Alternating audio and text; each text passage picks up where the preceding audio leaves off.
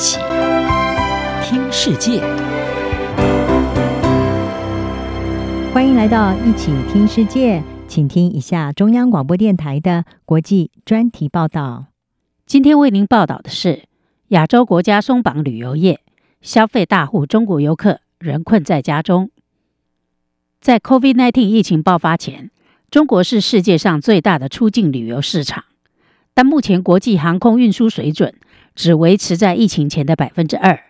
同时，由于坚持对 COVID-19 清零的政策，中国目前尚未放宽严格的旅行限制，这已经导致在全球旅游市场留下了两千五百五十亿美元的年度支出缺口，包括泰国普吉岛乐古浪等旅游业者必须设法去填补。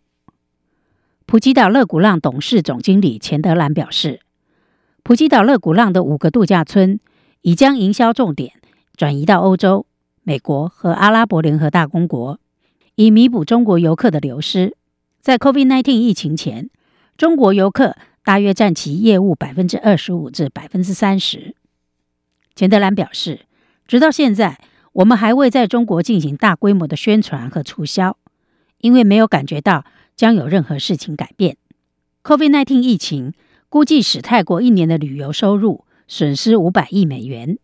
根据泰国旅游部的数据，中国旅客的消费高于平均水准。泰国在今年七月重新开放普吉岛试水温，十一月一日进一步对旅客开放其他观光地点，希望今年能接待十八万人次外国旅客，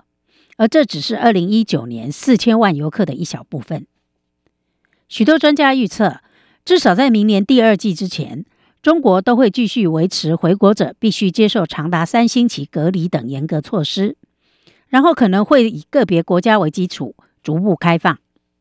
亚太旅游协会执行长奥蒂格拉表示，旅游目的地必须找到新的客源市场，学习如何营销和迎合不同的文化。他举例说，马尔地夫就是在疫情期间取得成功的难得案例。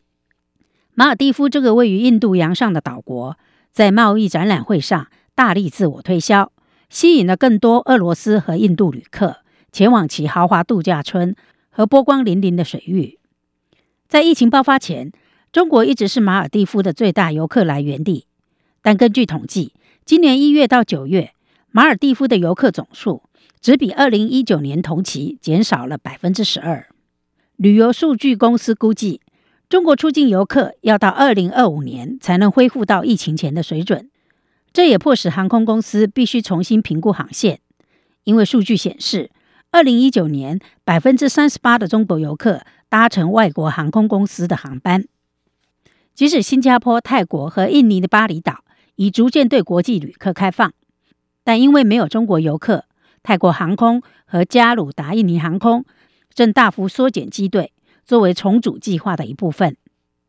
即使当中国开放边境后，业者调查显示，由于对 COVID-19 的担忧，许多人仍不愿意进行国际旅游。中国现在也出现到海南岛的国内假期热潮，海南岛现在提供免税购物，这对香港和南韩等邻近目的地的旅游将构成威胁。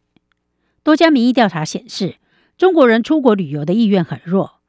大多数受访者。为恢复出国旅行订定了三个先决条件，分别是政府同意出国、目的地国家的 COVID-19 病例减到零，以及不论是抵达旅游目的地国家或是返回中国都不需要隔离。二十九岁的北京研究员齐开表示：“老实说，我对国际旅行没有太大热情。在 COVID-19 疫情前，他曾经到东南亚和英国旅行。他说：‘我想去的很多地方。’”都在较低开发国家，自然风光优美，但往往是疫苗接种率最低的国家。对自然风光的偏好也是中国旅客调查中出现的一种趋势。专家说，在国内假期变得流行的时候，许多人专注于户外活动，旅游经营者必须做出调试。中国出境游研究所创办人兼所长王立基指出，市场将发生变化。